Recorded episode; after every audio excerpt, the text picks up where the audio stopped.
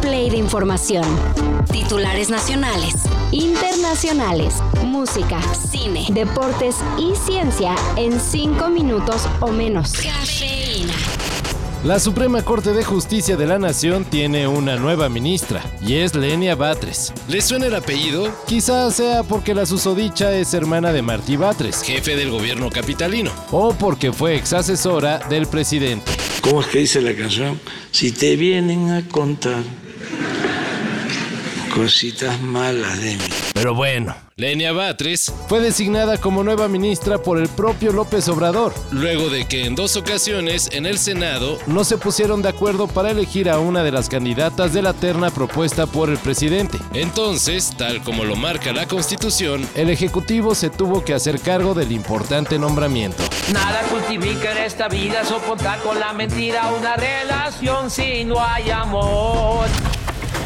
Hay tiempos políticos difíciles para Guatemala y eso ha hecho que AMLO haga lo que nunca, posicionarse sobre lo que ocurre en el extranjero.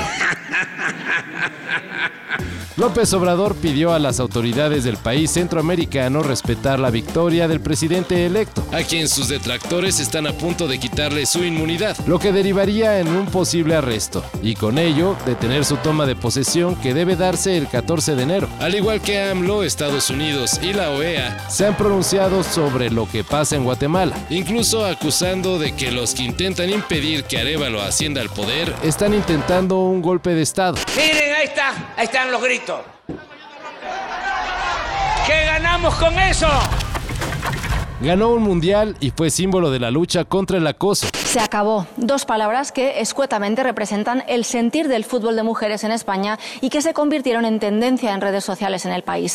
Por estas razones, la futbolista española Jennifer Hermoso fue reconocida por Forbes como la segunda mujer más influyente del 2023, incluso por encima de importantes figuras como Beyoncé, Margot Robbie y la presidenta de la Comisión Europea, Ursula von der Leyen. ¿Y quién es la más influyente? La revista le dio este sitio de honor a Mira Murati, quien es ingeniera y jefa de tecnología de OpenAI. Cada año el Registro Nacional de Cine selecciona 25 películas que considera cultural, histórica o estéticamente significativas para que sean preservadas en la Biblioteca Reso de Estados Unidos. Y con este datazo tenemos el placer de informar que mi pobre angelito ya forma parte de dicha biblioteca. Estuviste aquí anoche también, ¿no? Ah, eh, sí, señor. eh, estuve aquí. Estuviste aquí y besuqueándote con mi hermano.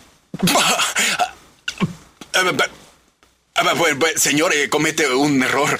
Terminator 2, Fama, Apolo 13 y 12 años de esclavitud también fueron mandadas directo al acervo de la Biblioteca del Congreso, la cual, según los conocedores, es una muestra de lo que ha sido Estados Unidos en los últimos 125 años.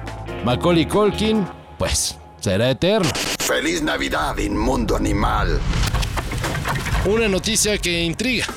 Debido a las sequías que se han reportado en los campos de Brasil y de todo el mundo, habrá un alza al café, especialmente el soluble. De acuerdo con Bloomberg, con las malas cosechas, la opción es acabar primero con los granos de café más baratos. Y eso dará como resultado el alza del producto que no es muy del agrado de los amantes del café artesanal. Ah, pero qué buen paro hace con estos fríos. Híjole.